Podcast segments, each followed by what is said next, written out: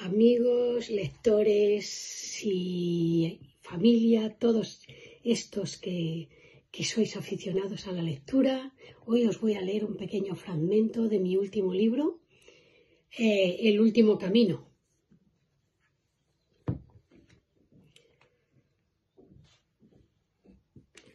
Fueron muchos años vividos sin vivir, sin ilusión, sin objetivos todo era una rutina. Nicolás y yo éramos como dos desconocidos.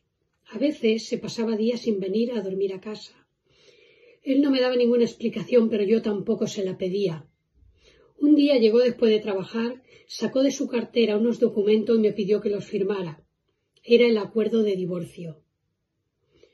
Yo firmé todo sin pensar en las consecuencias, y así fue como me encontré sin casa, sin trabajo, sin dinero, en resumen, sin nada.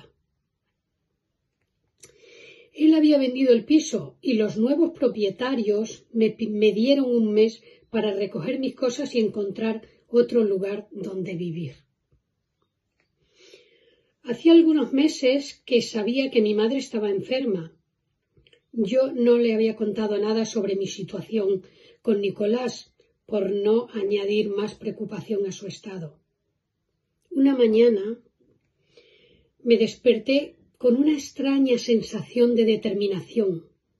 Saqué mi maleta del armario y metí algo de ropa y todas mis cosas más preciadas.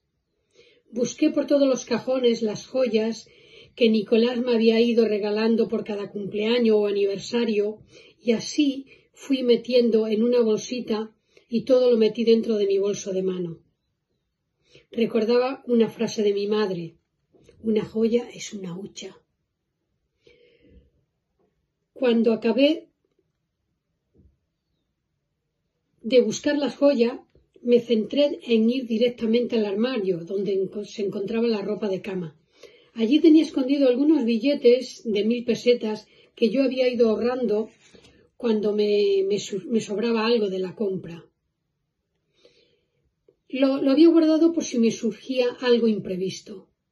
Inmediatamente después dejé sobre las mesas la llave y mi alianza y empecé a caminar hacia la, hacia la puerta.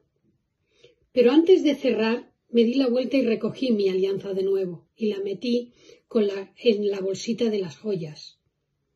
De repente sentí una sensación de que soltaba lastre noté un gran desapego por todo lo que dejaba atrás.